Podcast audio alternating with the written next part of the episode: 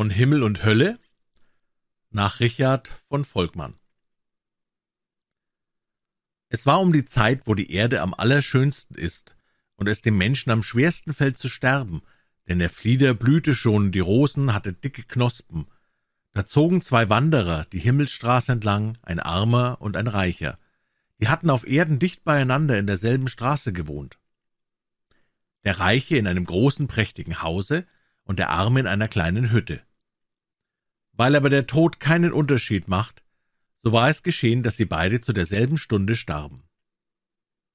Da waren sie nun auf der Himmelsstraße auch wieder zusammengekommen und gingen schweigend nebeneinander her.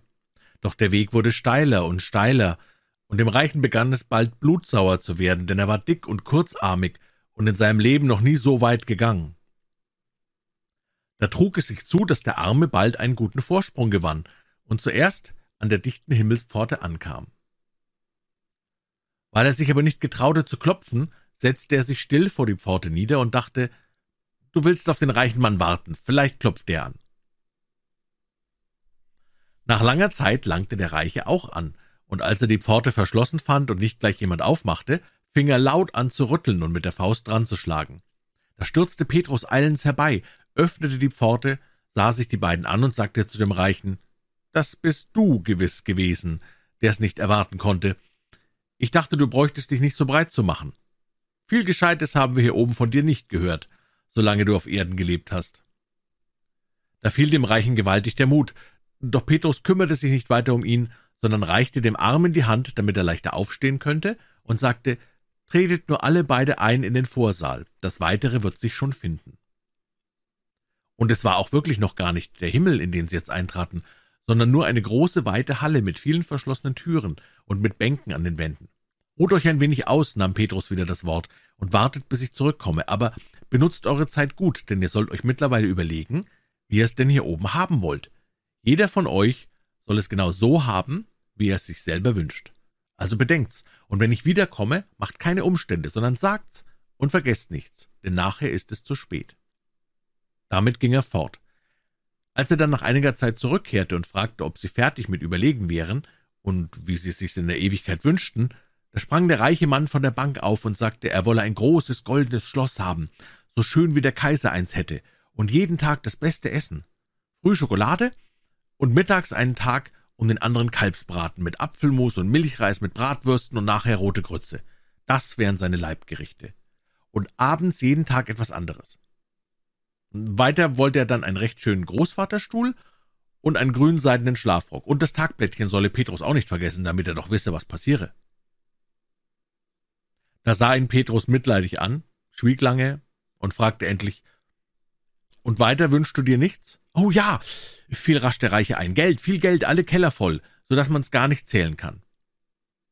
Sollst du alles haben, entgegnete Petrus. Komm, folge mir und er öffnete eine der vielen Türen und führte den Reichen in ein prachtvolles goldenes Schloss.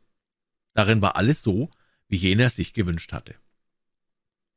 Nachdem ihm alles gezeigt, ging er fort und schob vor das Tor des Schlosses einen großen eisernen Riegel.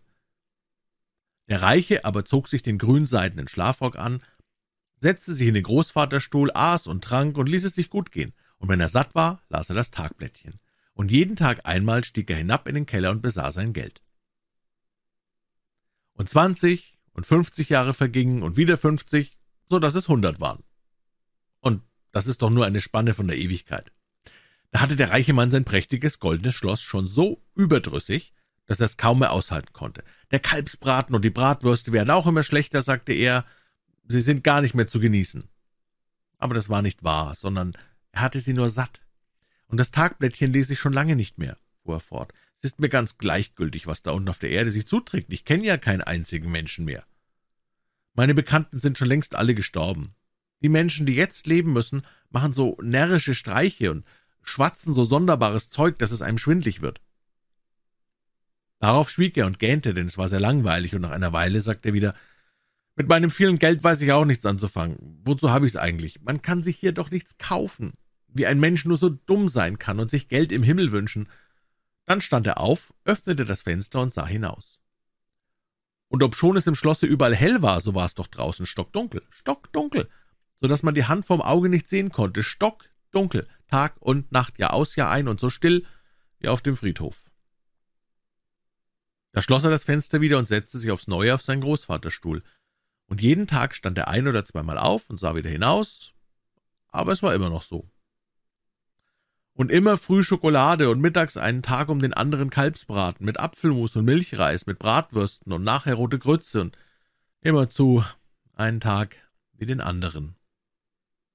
Als jedoch tausend Jahre vergangen waren, klirrte der große eiserne Riegel am Tor, und Petrus trat ein. Nun, fragte er, wie gefällt es dir? Da wurde der reiche Mann bitterböse. Wie es mir gefällt? Schlecht gefällt's mir ganz schlecht. So schlecht, wie es einem nur in einem so nichtswürdigen Schlosse gefallen kann. Wie kannst du nur denken, dass man es hier tausend Jahre aushalten kann? Man hört nichts, man sieht nichts, niemand bekümmert sich um einen. Nichts wie Lügen sind es in eurem vielgepriesenen Himmel und mit eurer ewigen Glückseligkeit. Eine ganz erbärmliche Einrichtung ist das. Da blickte ihn Petrus verwundert an und sagte, Du weißt wohl gar nicht, wo du bist? Du denkst wohl, du bist im Himmel? In der Hölle bist du. Du hast dich ja selbst in die Hölle gewünscht. Das Schloss gehört zur Hölle. Zur Hölle?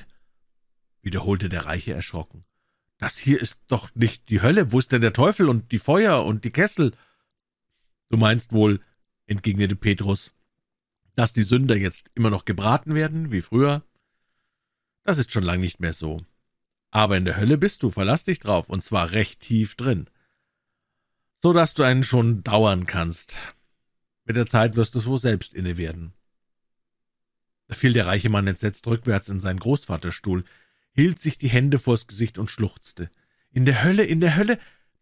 Ich armer, unglücklicher Mensch, was soll aus mir werden? Aber Petrus machte die Tür auf und ging fort, und als er den eisernen Riegel draußen wieder vorschob, hörte er drinnen den Reichen immer noch schluchzen. In der Hölle, in der Hölle. Ich armer, unglücklicher Mensch, was soll aus mir werden? Und wieder vergingen hundert Jahre und aberhundert, und die Zeit wurde dem reichen Mann so entsetzlich lang, wie niemand es sich auch nur denken kann. Und als das zweite Tausend zu Ende kam, trat Petrus abermals ein. Ach, rief ihm der reiche Mann entgegen, ich habe mich so sehr nach dir gesehnt, ich bin sehr traurig, und so soll's jetzt immer bleiben, die ganze Ewigkeit? Nach einer Weile fuhr er fort, Heiliger Petrus, wie lang ist wohl die Ewigkeit? Da antwortete Petrus, wenn noch zehntausend Jahre vergangen sind, da fängt sie an. Als der Reiche dies hörte, ließ er den Kopf auf die Brust sinken und begann bitterlich zu weinen. Aber Petrus stand hinter seinem Stuhl und zählte heimlich seine Tränen, und als er sah, dass es so viele waren, dass ihm der liebe Gott gewiss verzeihen würde, sprach er, Komm, ich will dir einmal etwas recht Schönes zeigen. Oben auf dem Boden, da weiß ich ein Astloch in der Wand, da kann man ein wenig in den Himmel hineinsehen. Damit führte er ihn die Bodentreppe hinauf und durch allerhand Gerümpel bis zu einer kleinen Kammer. Als sie an diese eintraten, fiel durch das Astloch ein goldener Strahl hindurch, dem heiligen Petrus gerade auf die Stirn, so dass es aussah, als wenn Feuerflammen auf ihr brannten. Das ist vom wirklichen Himmel, sagte der reiche Mann zitternd. Ja, erwiderte Petrus nun, sieh einmal durch. Aber das Astloch war etwas hoch oben an der Wand und der reiche Mann nicht sehr groß, so dass er kaum hinaufreichte. Du musst dich recht lang machen und ganz hoch auf die Zehen stellen, sagte Petrus. Da strengte sich der Reiche so, so sehr an, als er nur irgend konnte, und als er endlich durch das Astloch hindurchblickte, sah er wirklich in den Himmel hinein. Da saß der liebe Gott auf seinem goldenen Thron, zwischen den Wolken und den Sternen, in seiner ganzen Pracht und Herrlichkeit, und um ihn her alle Engel und Heiligen. Ach, rief er aus, das ist ja wunderschön und herrlich, wie man sich's auf der Erde gar nicht vorstellen kann, aber sage, wer ist denn das, der dem lieben Gott zu Füßen sitzt und mir gerade den Rücken zukehrt. Das ist der arme Mann, der auf der Erde neben dir gewohnt hat und mit dem du zusammen heraufgekommen bist. Als ich euch auftrug, es euch auszudenken, wie ihr es in der Ewigkeit haben wolltet, da hat er sich bloß ein Fußbänkchen gewünscht, damit er sich dem lieben Gott zu Füßen setzen könnte, und das hat er auch bekommen, genau wie du dein Schloss. Als er dies gesagt, ging er still fort, ohne dass es der Reiche merkte, denn der stand immer noch ganz still auf den Fußspitzen und blickte in den Himmel hinein und konnte sich nicht satt sehen. Zwar fiel es ihm recht schwer, denn das Loch war sehr hoch oben und er musste fortwährend auf den Zehen stehen, aber er tat es gern, denn es war so schön, was er sah. Und nach abermals tausend Jahren kam Petrus zum letzten Mal. Da stand der reiche Mann immer noch in der Bodenkammer an der Wand auf den Fußspitzen und schaute unverwandt in den Himmel hinein und war so ins Sehen versunken, dass er gar nicht merkte, als Petrus eintrat. Endlich legte ihm aber Petrus die Hand auf die Schulter, dass er sich umdrehte und sagte, Komm mit. Du hast nun lange genug gestanden. Deine Sünden sind dir vergeben. Ich soll dich in den Himmel holen. Nicht wahr? Du hättest es viel bequemer haben können, wenn du nur gewollt hättest.